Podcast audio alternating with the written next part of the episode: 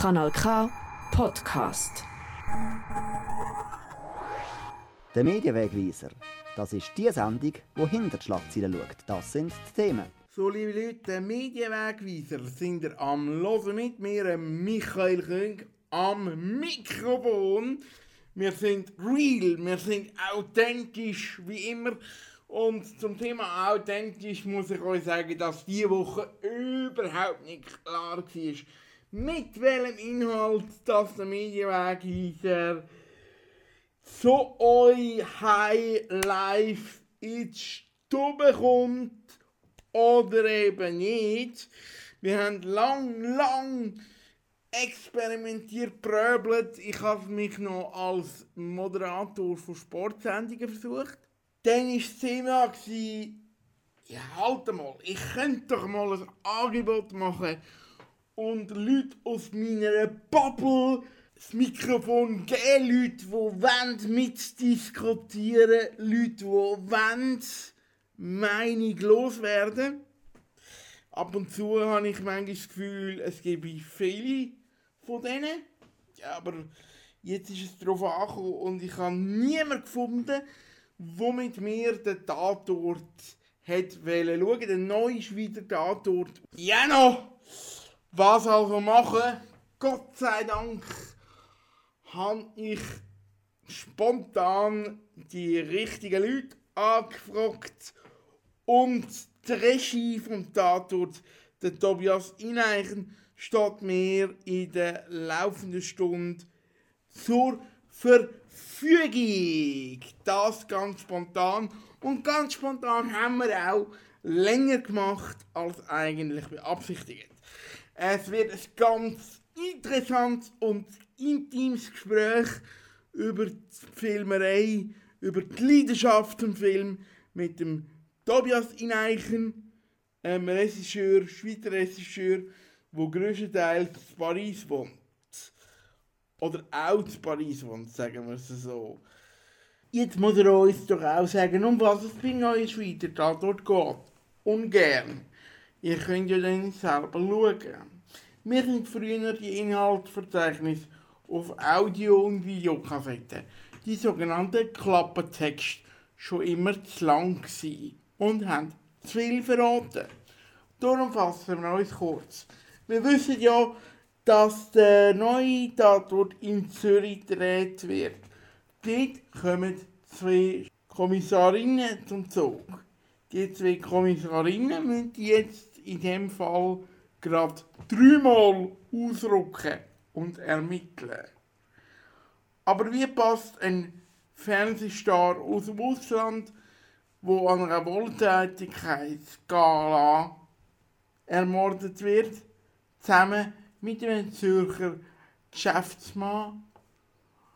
Ihn trifft es beim Bötle auf dem See und einer Sozialarbeiterin von einem Jugendheim. Unsere drei Mörder werden von den gleichen zwei Kommissarinnen bearbeitet.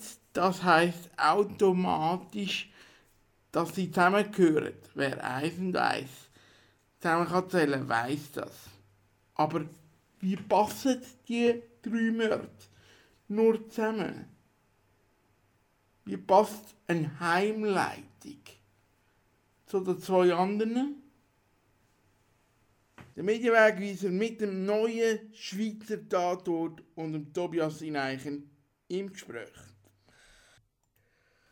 Tobias Ineichen, der Regisseur vom aktuellen Schweizer Tatort. Fangen wir aber ganz mal anders an. Tobias, was ist die Faszination Film für dich? Was treibt dich an? Mich fasziniert es, Geschichten zu erzählen, Geschichten manchmal aus dem Leben, manchmal aber auch relativ surreale Geschichten. Eher Dramas, eher ich habe viele Krimis gemacht, aber ich habe auch einen, einen, Film gemacht für Kinder. Allerdings auch relativ unheimlich, klar. Und das Geheimnis der Bären hat das geheißen.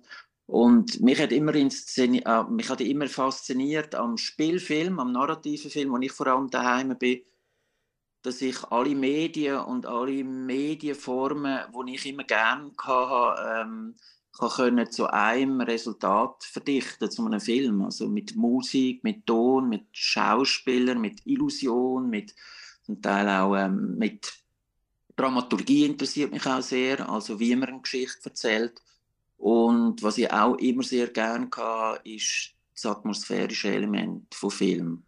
Dass man einfach mit Film in filmischer Form kann Geschichten erzählen oder auch Welten eröffnen und zeigen, die nur mit dem Film möglich sind. Auch nicht über, über das bewegte Bild und mit der Kombination von Ton und Bild und Musik, ähm, Schauspiel, Geschichte. Das ist ähm, etwas, was mich bis heute sehr fasziniert.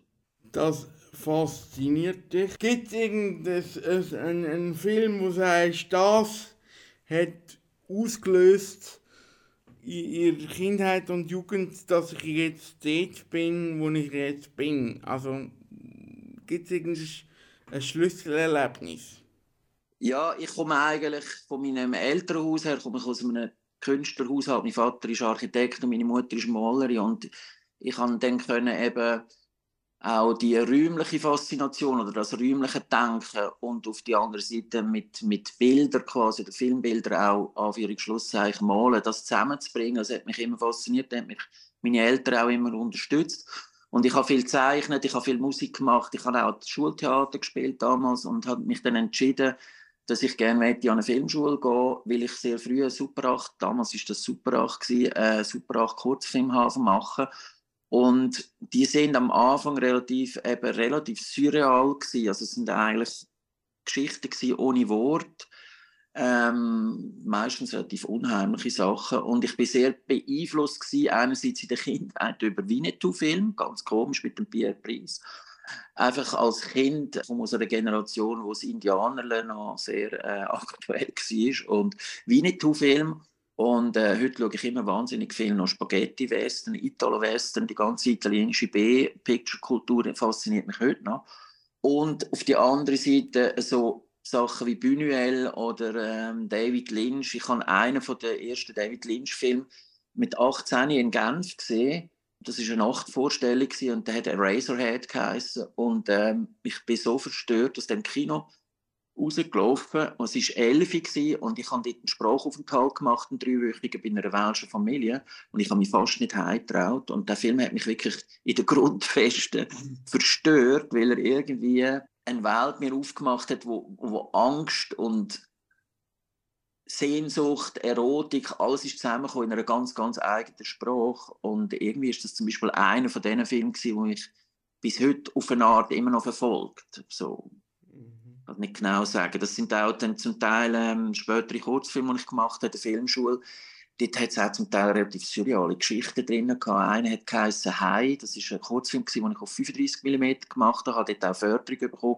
Dort ist es um einen Haifisch gegangen in einem Rahmdeckel. Also ein Gast trinkt einen Kaffee, die Nacht und auf dem Rahmdeckel ist ein Haifisch auf druckt und wo er dann das Rämli in den Kaffee schüttet, ist tatsächlich ein Hai in seiner Kaffeetasse und will ihn angreifen und er kann das aber niemandem erklären, weil alle denken, der spinnt, oder? So, das sind so die ersten oder sind so die Filme gewesen, Kurzfilme, wo ich dann konnte. Und später bin ich dann irgendwie in die eher narrative, auch zum Teil sehr realistische Geschichten oder behauptet realistisch, hoffentlich, dass das Zuschauer und Zuschauerinnen auch so sehen, reinkommen, wo ich mich dann wirklich auch mal auseinandersetze äh, mit, mit tatsächlichen Realitäten und dann habe ich auch stark mit Schauspielern arbeiten ähm, und ihr Handwerk auch gelernt, weil ich glaube, für einen Regisseur, Regisseurin ist es sehr wichtig, können die verschiedenen Stile von SchauspielerInnen äh, zu können und mit ihnen können zusammenzuarbeiten. Und jetzt über die Jahre, ich mache jetzt das seit,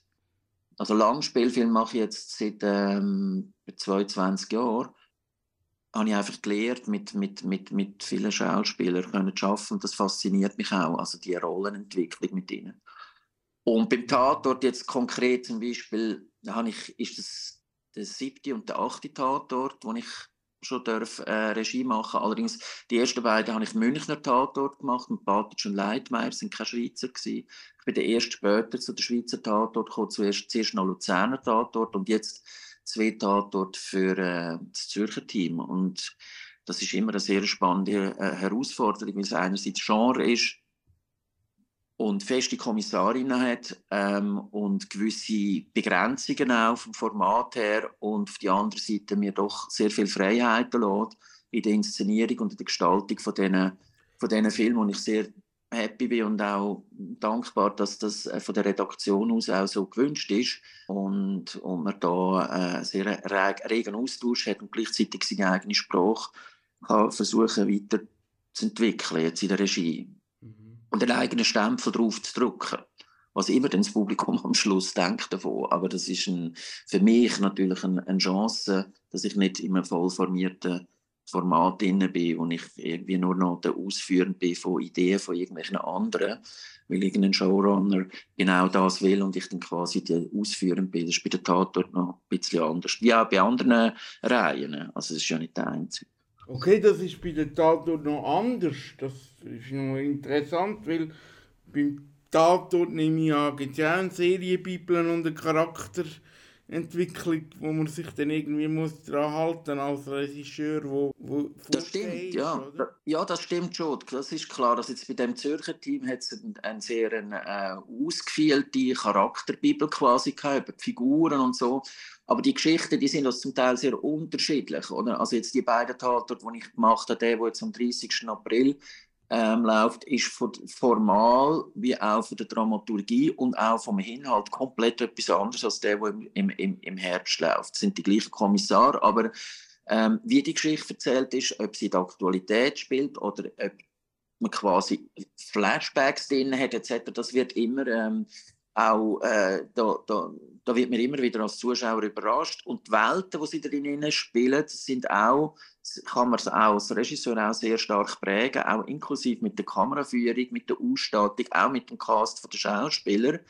Es gibt einfach einen Grundrahmen, also es gibt eine große Diskussion im, beim, beim, beim, beim SRF und in der Redaktion über Hauptdarsteller, also die beiden Kommissarinnen, ähm, wo, welche Richtung sie sich können, können entwickeln sollen entwickeln, welche Sympathiewerte sie eigentlich füreinander haben und vielleicht auch der Zuschauer für die Kommissarinnen. Das wird ja auch immer wieder äh, diskutiert wenn äh, nach den Reaktionen von der letzten Tatort.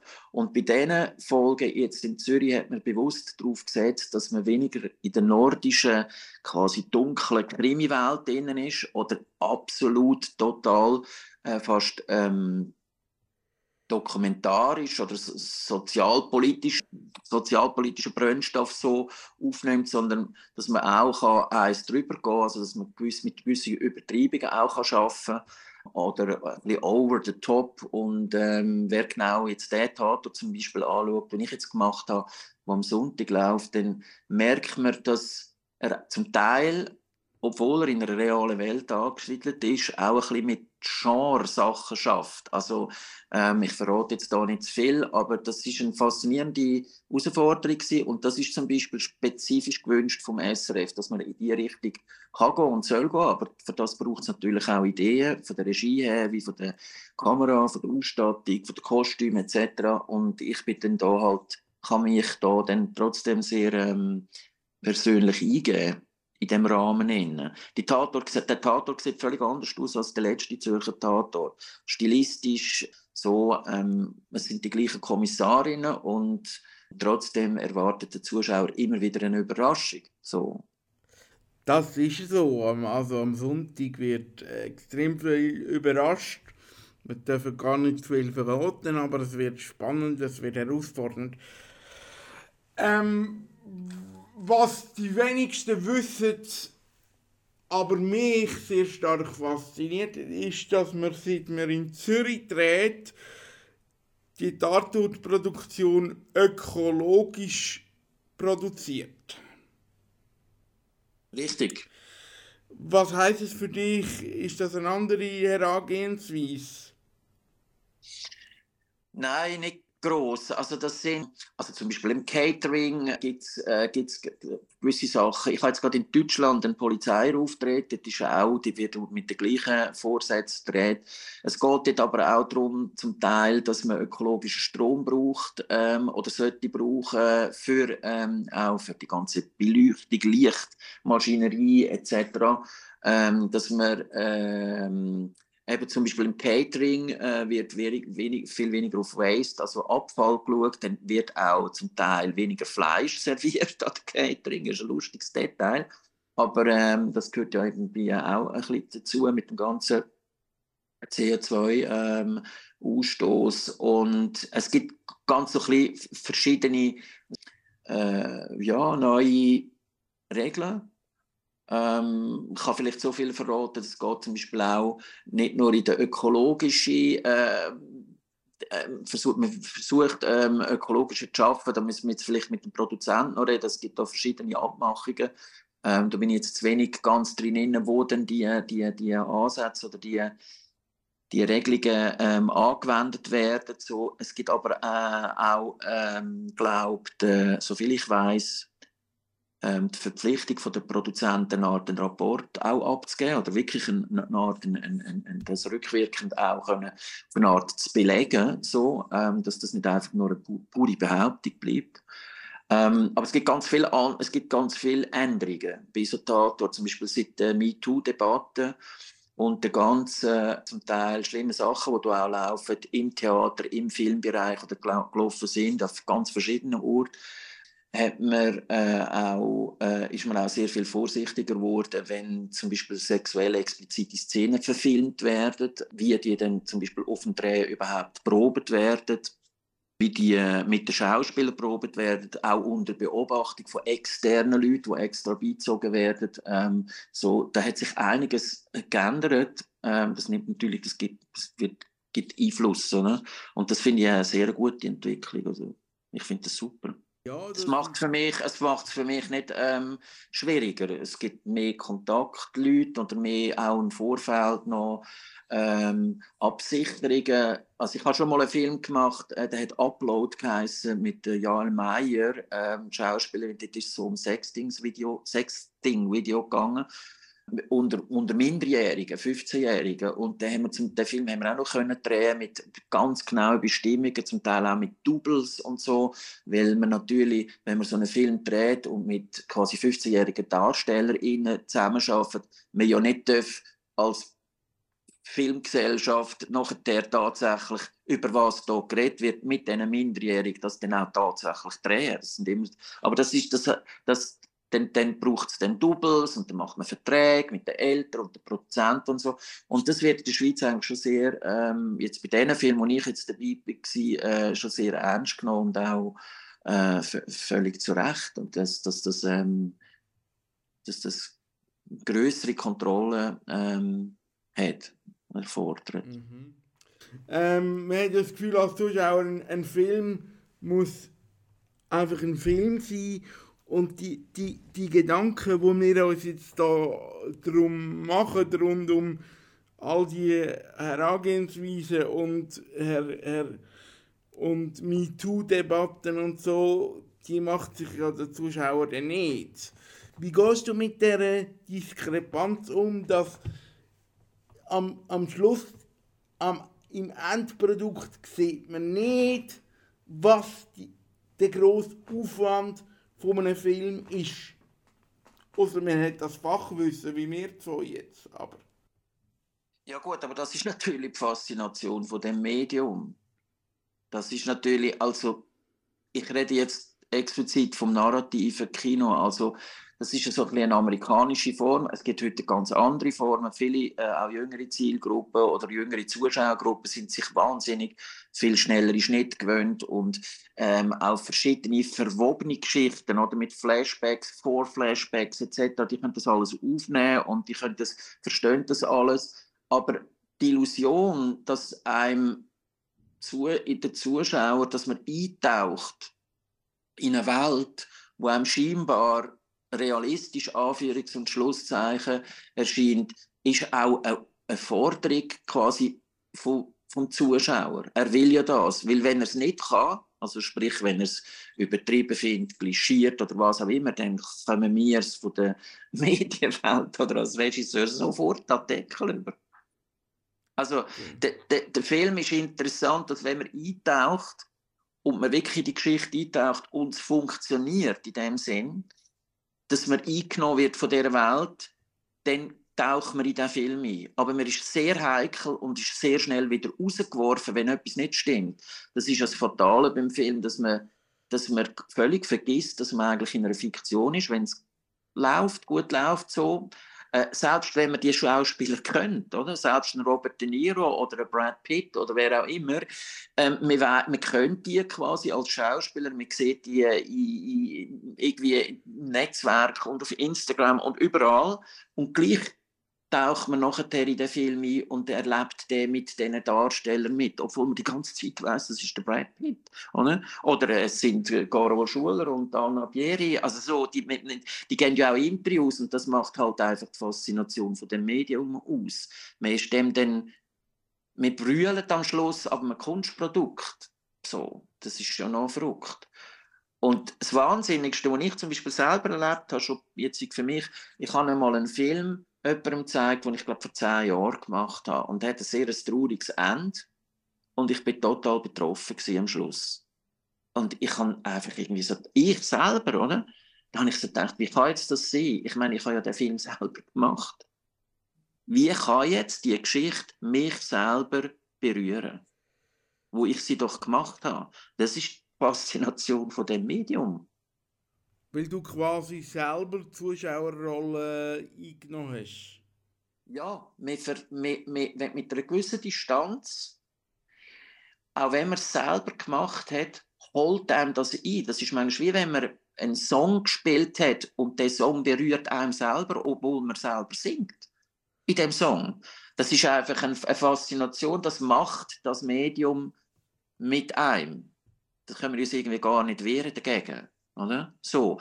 Und die Machart, wie man das kann machen oder wie man den Zuschauer dazu kann bringen kann, ist natürlich auch eine gewisse Manipulation ähm, dahinter. Jetzt, ich rede immer von der Art von Film, die ich mehr mache. Es gibt ganz abstrakte Filme, und, wo der Zuschauer auch bewusst draußen bleiben und gar nicht so viel sich identifizieren. Das finde ich auch tolle Filme. Also ich bin da überhaupt nicht genremäßig ähm, abgeneigt oder so. Ich, ich, schaue das, ich schaue die auch sehr gerne an.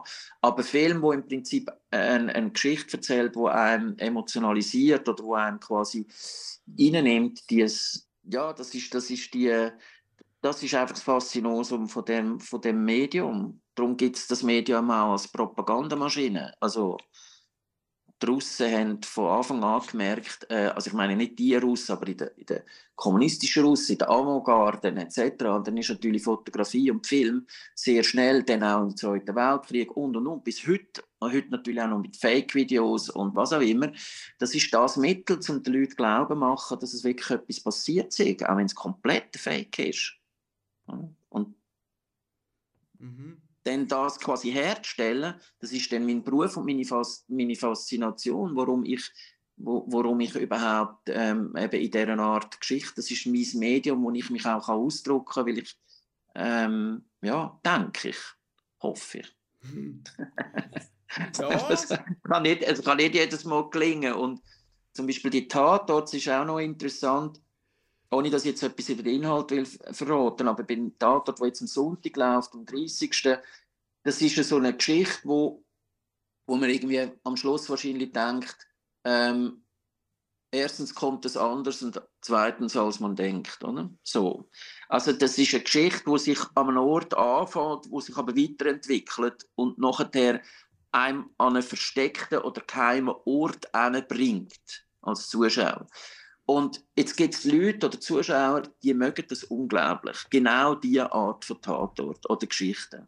Und es gibt andere, die hassen das. Die wollen nicht an einem anderen Ort, die sagen, jetzt hast du mir da irgendwie das Brot gegeben und die Margarine und die Salami, oder? Und jetzt soll am Schluss soll da noch Gurke drauf. Ich will nur das. Oder? Mhm. Also, und, die, also, und im nächsten Tatort ist es ein anders, eine andere Geschichte, funktioniert dramaturgisch ein bisschen anders und so. Und wahrscheinlich gibt es dann wieder Leute, die sagen, wow, cool oder super, irgendwie straight ahead oder so, Spannung von Anfang bis zum Schluss und ich bin genau bedient worden, für was ich am Sonntagabend bedient werden will. Und die anderen denken wieder, oh, wieso ist das so ein anderer Tatort, dass der im Frühling mit den anderen besser gefallen. Da kannst du gar nicht machen dagegen. Das, das ist die Diskussion, die läuft immer irgendwie so. Jeder, jeder erwartet ein bisschen etwas anderes. Also es ist noch interessant. Mir ist es, mir ist es genau umgekehrt gegangen. Mir hat die erste Viertelstunde vom Tatort nicht so gefallen. Und dann nachher, wenn es eben um das geht, wo man nicht so viel verraten damit man quasi die Spoiler-Viertelstunde nicht verraten, würde man im Fußball sagen, analog zu der IB-Viertelstunde. Wenn dann die losgeht, wenn dann die Handlung losgeht, dann packt es einen.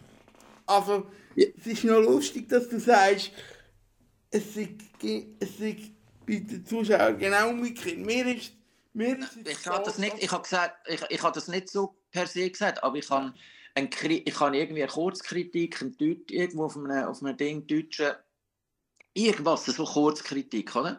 Und dort, es pass eben, das passiert aber meistens bei diesen bei diesen Geschichten, oder? Also einerseits, man hat einen Krimi, also eine Kriminalgeschichte, wo KommissarInnen äh, eine Untersuchung machen. Manchmal ist man näher bei den Kommissarinnen und manchmal ist man näher bei den Protagonisten. Das heißt, man ist mit der Pro manchmal wissen wir so viel wie Kommissarinnen und manchmal wissen wir mehr als Kommissarinnen. Und, äh, und weil wir mehr bei den Protagonisten sind, und dann ist manchmal das Problem, dass man wieder äh, äh, muss aufpassen beim Drehbuch, dass, man, dass der Zuschauer dann nicht schon zu viel weiß oder denkt, wie blöd sind denn die Kommissarinnen, dass die das nicht schon herausgefunden haben, weil ich weiß es ja schon lange und so.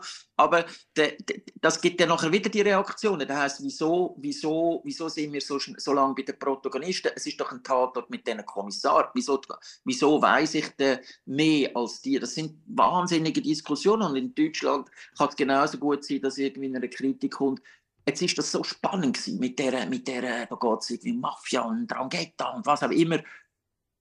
Und dann bügt das in eine, in eine, in eine weitere, das geht, einfach in eine, in eine, noch in eine zusätzliche Ebene rein, wo jetzt du als sehr interessant empfindest und wo vielleicht dann, wo es dann heisst, ja, aber hätten das müssen sein.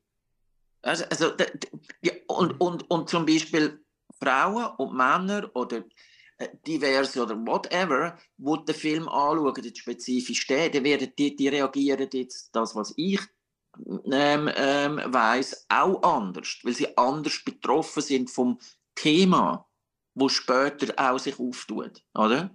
Oder dass es um ähm, das darf man schon ver verraten, dass irgendwann eigentlich auch das Jugend- und Kinderheim, Jugendheim irgendwie dann noch ins Spiel kommt und, und je nachdem, also ähm, ich denke mir zum Beispiel Eltern oder so, die werden allenfalls anders reagieren oder betroffen sein, ähm, jetzt von dem, von, von, so dem weiterführenden Thema, wo immer auch trotzdem mit dem Anfang immer etwas zu tun hat, das ist schon klar. Aber äh, ja, und das wird die Reaktionen äh, geben und das finde ich eigentlich auch super an einem, an einem, an einem Stoff, wenn das auch ähm, vom Inhalt her halt nicht immer alle gleich abholt. Oder?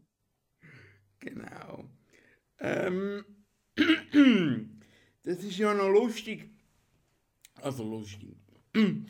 äh, mehrere Sachen gemacht, auch in der Dachregion Dach, äh, Deutschland, sage ich jetzt einmal, wie man es so macht als äh, Schweizer Regisseur. Man kann sich, glaube nicht nur auf den Schweizer Markt konzentrieren. Und, aber wenn man einen Schweizer Tatort macht, dann tut man sich immer bisschen mehr exponieren, wenn es andere Projekte gibt. Weil äh, der Schweizer Tatort, äh, das ist noch lustig, ist sehr beliebt in der Schweiz und sehr umstritten in Deutschland. Wie gehst du mit dieser Diskrepanz um? Ja, also ich muss jetzt einfach so sagen, Medien vergessen extrem schnell. Und, äh, und in Deutschland ist es zum Beispiel so, dass die, ich kann es jetzt zum Beispiel von meinen vier Luzerner Tatort sagen, die ich gemacht habe. Ähm, dort habe ich, ich einen gemacht, hat verfolgt geheißen. Dort geht es um eine CD-Daten, ähm, einer, der CD-Daten, äh, Deutsche, wo quasi so Steuerdaten ähm, äh, nach, äh, nach Deutschland schmuggelt. Das ist so während dem Steuerskandal äh, ist das, ist das gewesen. Und der Film geht von A bis Z, der heißt verfolgt und es geht quasi um Paranoia und der, das ist der zweitbeste Schweizer Tatort in Deutschland gewesen. und also von der, von, von Dingen, äh, auch, vor allem von der, auch von der, von der Feedbacks von den Medien und dann in den Blicken irgendwie geschrieben, endlich haben es die Schweizer begriffen, Deutschland jubelt, oder? So. Und nachher, also, er hat mich gefreut, oder? So. Dann kommt irgendein nächster Tatort, den ich nicht gemacht habe. Ähm, also nicht, dass ich das... Äh, und dann kommt die ganze Bashing wieder, wieder von vorne an. Man hat aber vergessen, was man vor einem halben Jahr geschrieben hat. Die Deutschen mögen den Tatort nicht, schlechte Quoten, Dings und so. Wenn man wirklich, die, die, Deutschland hat eine wahnsinnige große Debattenkultur, auch im Theater oder in der Oper oder in der Musik, die schlönt sich die gegenseitig, die Medien schlönt sich schlönt sich kurz und klein mit ihren, mit ihren Einschätzungen über Tatort. Wenn man das auch über die deutschen Tatort sich das ein bisschen verfolgt, dann sieht man, dass es wirklich komplett konträre ähm, ähm, äh, Meinungen dazu gibt, auch von den deutschen Tatorten. Das Problem bei den Schweizer Tatort war lange Synchronisation für die Deutschen. Die, weil die meisten die, die deutschen Zuschauer haben das Gefühl, sie, sie würden auch Schweizerdeutsch Originalfassung verstehen, was natürlich nicht so ist. So. Und, ähm, und Synchronisation ist tatsächlich ein Problem gewesen. Ich glaube, jetzt, jetzt ein bisschen weniger, hat man einiges ein bisschen geändert. So, ich habe ja auch Synchronregie gemacht bei meinen Tatort und das ist auch eine Entwicklung gewesen. Und dazu kommt erschwerend, dass man aufpassen muss, bei schweizerischer Originalsprache, dass die einfach langsamer gesprochen ist. Und die muss man ja dann auf Deutsch synchronisieren. Das heißt, für die deutsches Publikum reden Protagonisten in einem Zürcher oder Schweizer Tatort per se schon langsamer. Und dann werden jetzt auch noch Deutsch übersetzt. Das gibt dem Ganzen eine Art, ein bisschen, ein bisschen, ein bisschen, äh, ein bisschen langsamer, trägeren ähm, Eindruck für das deutsche Publikum. Jetzt kannst du nur eins machen, du musst die Schweizer SchauspielerInnen Tempo machen in den Dialog. Mhm. Also, so, sobald du äh, irgendwie, äh, also das ist auch eine Diskussion, oder es ist auch eine Diskussion, dass zum Beispiel Anna Pieri, also als welsche Kommissarin, Hochdeutsch redet. Auch im Original. Genau. Oder? Was ja interessant ist, das sind alles so Aspekte, die zum Teil dann auch in der Kritik eine negative, eine negative Auswirkung haben in Deutschland. Also, eben, ich kann nur sagen, ich habe wunderbare Kritiken für andere Tatorte bekommen, aber auch totale Verriss. Ich habe immer eigentlich beides bekommen. So. Wie denn das nachher wieder ausgewertet worden ist, ähm, nachher über die Schweizer Medien, wo dann irgendwie vier, vier schlechte Kritiken äh, in Deutschland rausnehmen oder auch vier gute und sagen, wow, jetzt haben sie, also zu dem verfolgt, hat es auch in Deutschland auch negative Kritiken gegeben, nicht nur positive. Aber irgendwie war der Aufhänger, gewesen, wow, jetzt, wir könnten jetzt auch da, dort und so. Ja. Und was ich auch sicher muss sagen, das habe ich auch schon mal erzählt, ist, also die, das deutsche Publikum, die haben den Tatort erfunden. Wer hat es erfunden? Oder hat man früher bei einer Tröpfchen-Werbung irgendwie gesagt. Jetzt, wenn die einen Schweizer Tatort anschauen, das ist ein bisschen für mich wie wenn wir Ritterschokolade quadratisch praktisch gut würden essen, oder? Und anschauen, dann sagen wir vielleicht im besten Fall, doch, ist noch, ist noch okay, die Schocke. Doch, man kann sie essen, mal, mal schon.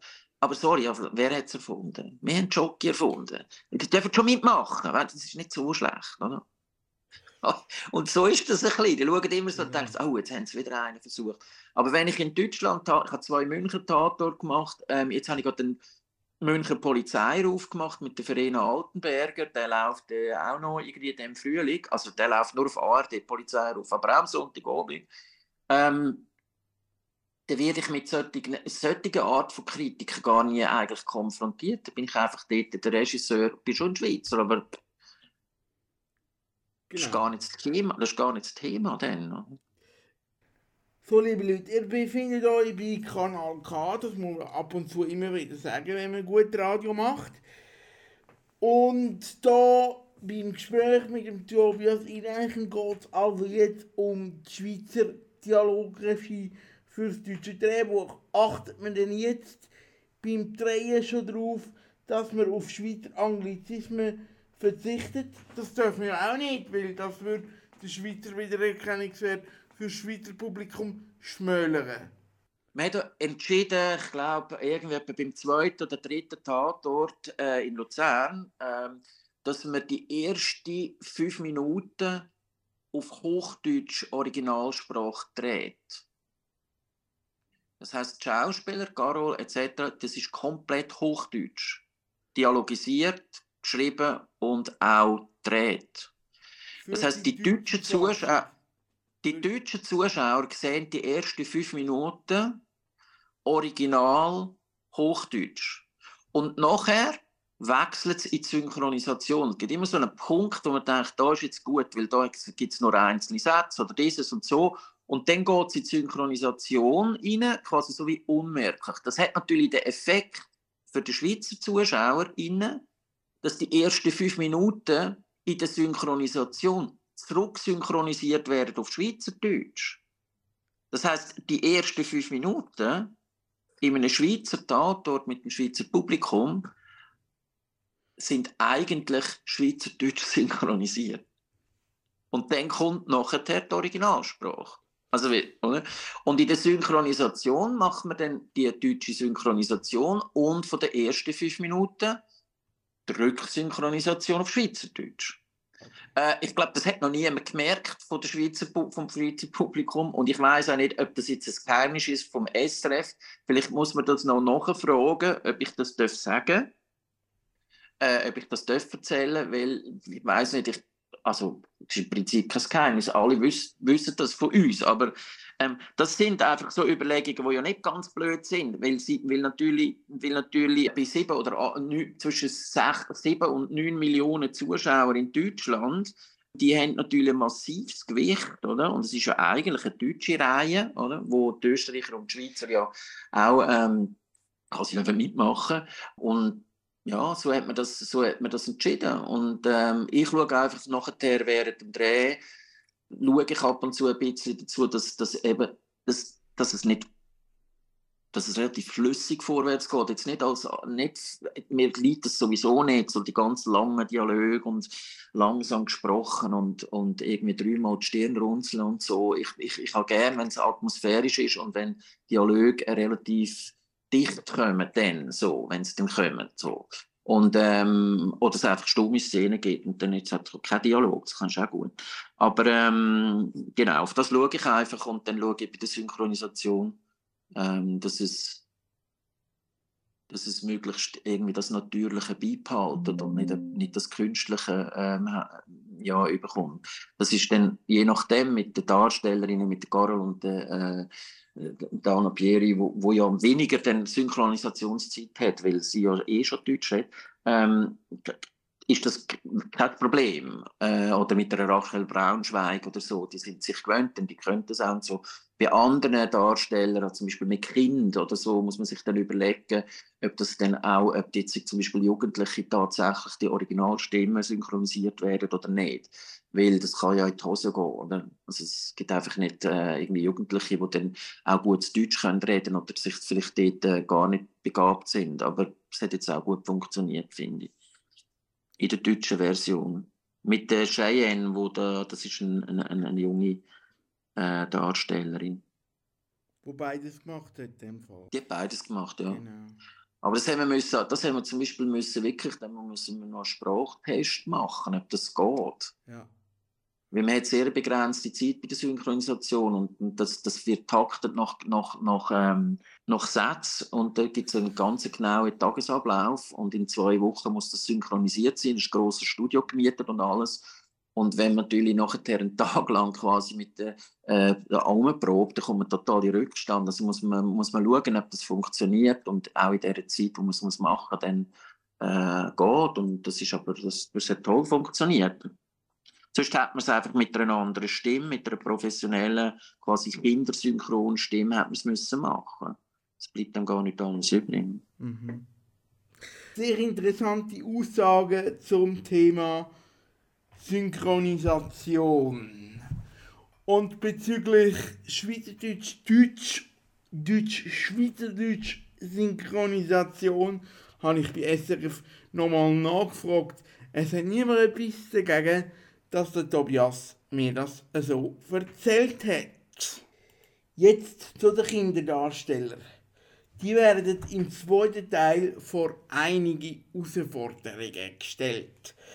Das ist eben der zweite Teil, wo man nicht zu viel verraten aber es wird intensiv für die Kinderdarsteller, die dort aufgeboten worden sind. Frage, muss man sie dann auch speziell schulen, damit sie wissen, was auf sie zukommt? Das eine ist ja das Arbeiten mit den Kindern, das andere ist das erste ist mal das Casting. Und der Corinna Klaus, und, ähm, wo, vom Klaus Casting, wo ich und mit der Nora Leimgut, wo, wo, wo, wo ich zusammengearbeitet habe, äh, die das Casting gemacht haben, die tun mir einen Pool von Kindern vorstellen. Also die möchten quasi zuerst Videos mit diesen Kindern, wo es aber nicht direkt ums Thema geht. Die wissen relativ wenig über die Geschichte. So, so ein bisschen Hintergrund. Die haben, meistens haben die schon Kontakt mit, den, mit diesen Kindern, weil die an anderen Castings da sind oder über ihr Netzwerk, Kindertheater etc. Und dann werden die mal eingeladen und dann sind das vielleicht, ich weiß auch nicht, 20 Kinder oder so, wo äh, so Spielszenen kleine machen, wo etwas mit dem Thema zu tun haben, aber eigentlich komplett noch nicht mit der direkten Geschichte. Also ich weiß auch nicht, zum Beispiel irgendwie eine traurige Szene, irgendwie eine traurige Szene, wo, etwas, äh, wo jemand irgendwie plötzlich ganz betroffen wird und von so ganz klein und traurig sein und so.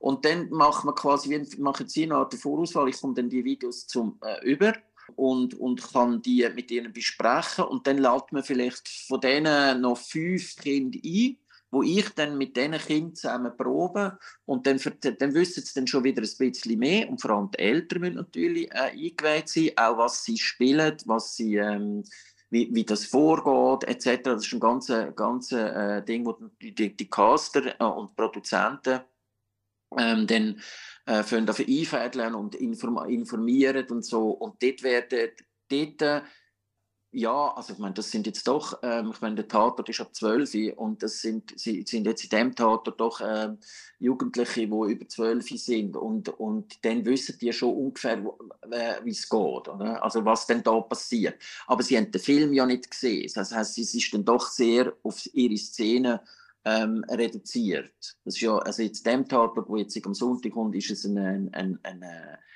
äh, ja, ein traumatisches Erlebnis, äh, wo, wo aber in dem Sinn die ganze Hintergrund von der Geschichte, was denn mit diesen Kindern oder diesen Jugendlichen passiert ist tatsächlich, ähm, jetzt ja nicht die Person direkt involviert war in einer Spielszene. In der, am anderen Tatort, wo im Herbst kommt, dort ist es noch eine spezifisch gewesen, weil dort kommt auch ein Kind, das ist jünger vor und das hat eine sehr wichtige Rolle und die ist quasi wie live bei einem, bei einem schlimmen Ereignis dabei, oder?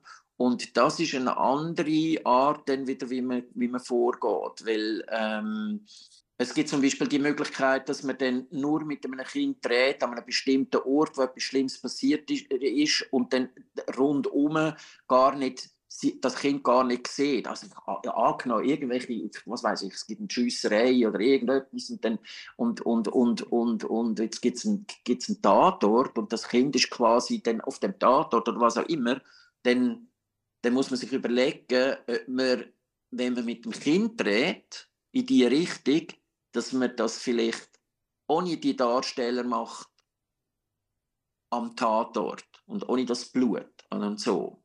Das muss man sich vorher überlegen und entscheiden, weil ähm, ja, das, das, das sind einfach dann die, die Umsetzbarkeiten, wo man dann zum Schutz vom Kind oder auch zum Dings ähm, bespricht und dann, und dann das so trägt. Das ist relativ äh, klar reglementiert. So. Überhaupt mit Kindern kommt ja auch die Kinder dürfen dann nur so und so viel arbeiten im Tag, so und so viele Stunden genau, äh, etc. Mhm. Das sind auch Kinderschutzgesetze da, die, die kann man nicht am Morgen holen und irgendwie neun Stunden arbeiten lassen. Mhm. Das geht nicht. In, in Deutschland ist es sogar so, dass man Kind drei Stunden darf beschäftigen aber wir dürfen sie ab dem, wo sie kommen, ich glaube, in der Schweiz ist es auch gleich, äh, sind es drei oder vier Stunden, man darf quasi, wenn ein Kind auf dem Set ist, ab dann drei Stunden oder vier Stunden mit dem Kind drehen. Und dann muss es gehen. Wir dürfen auch nicht sagen, du kommst um 8 Uhr, dann drehen bis um halb 10 und nachher machen wir am Nachmittag weiter. Also wir dürfen die vier Stunden nicht aufsplitten. Das ist das Problem. wir haben ja dann Szenen und dann ähm, gibt es eine am Abend und eine am Tag und eine am Morgen und so, oder?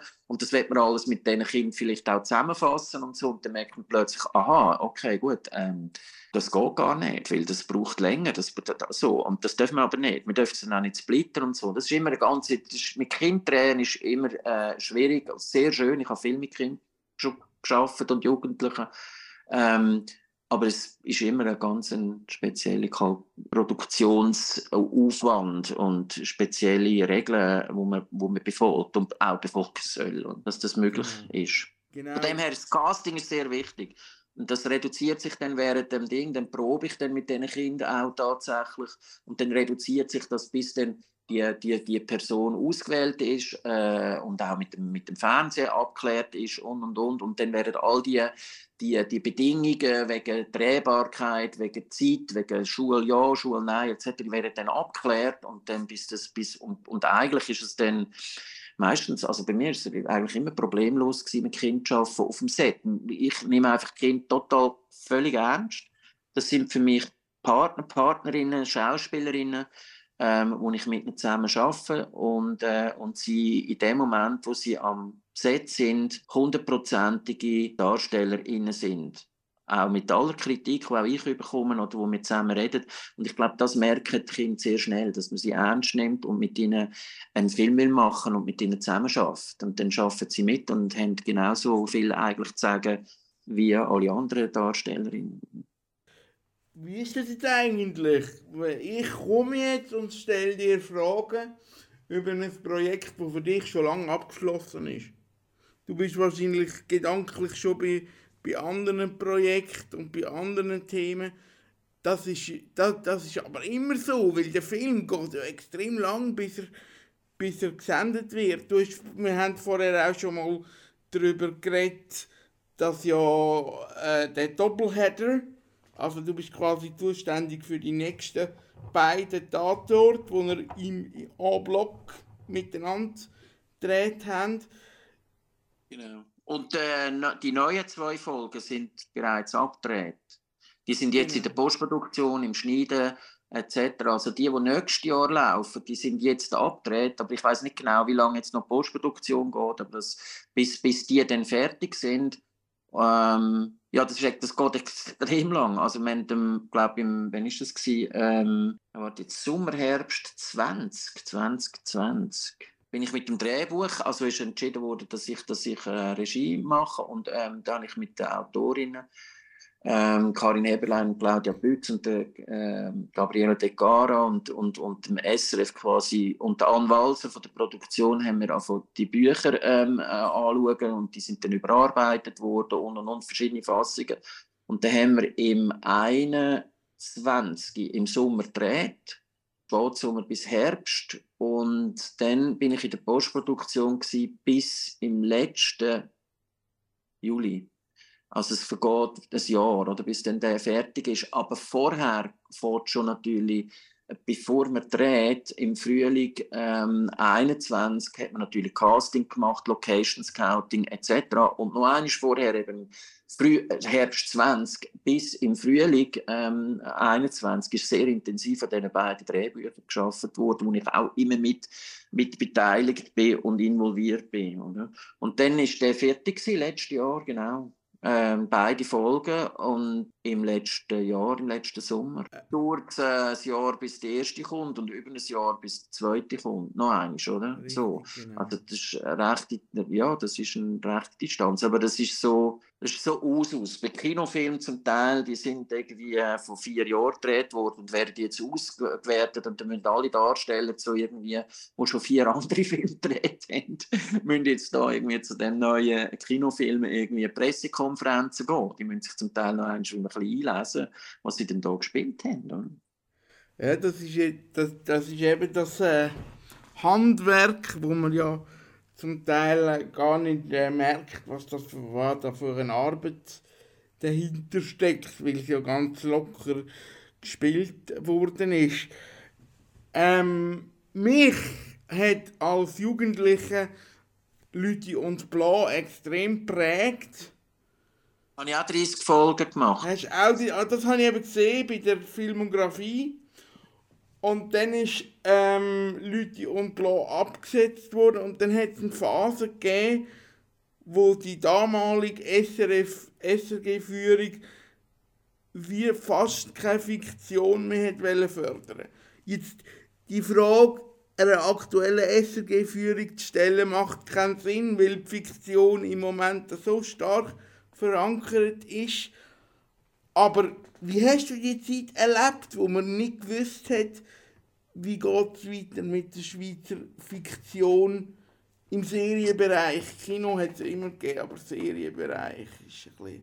Also, man muss jetzt unterscheiden, Leute und Plan, das ist so quasi wie meine, ich bin, ich bin überhaupt kein Serientyp an sich, ich komme eigentlich vom Kurzfilm und vom Langspielfilm her, aber das ist so quasi wie eine Zeit gewesen, wo ich wirklich auch können mit Schauspielern zusammenarbeiten zum Teil in Kombinationen, weil Leute und Plan ja festen Stand hatten, wo eigentlich ich nie so würde casten heute, aber dann hat man quasi, ich habe dort einfach quasi, ich bin an der Filmschule, habe mit Schauspielern schon geschafft etc., aber ich habe dort alle möglichen Arten von Schauspieltechniken können gelernt und möglich, um, möglich und unmögliche Kombinationen, wo ich dann Regie gemacht habe, wo ich gedacht habe, wow, hey, wie, wie geht das? Also das glaubt uns das glaubt uns kein Schwein, so, oder?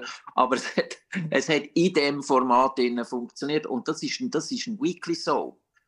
Das heißt, die ist in drei, Folge ist in drei Tagen abgedreht worden mit Live-Kameras. Das ist etwas völlig anderes als die heutige Serie, heutige Serien.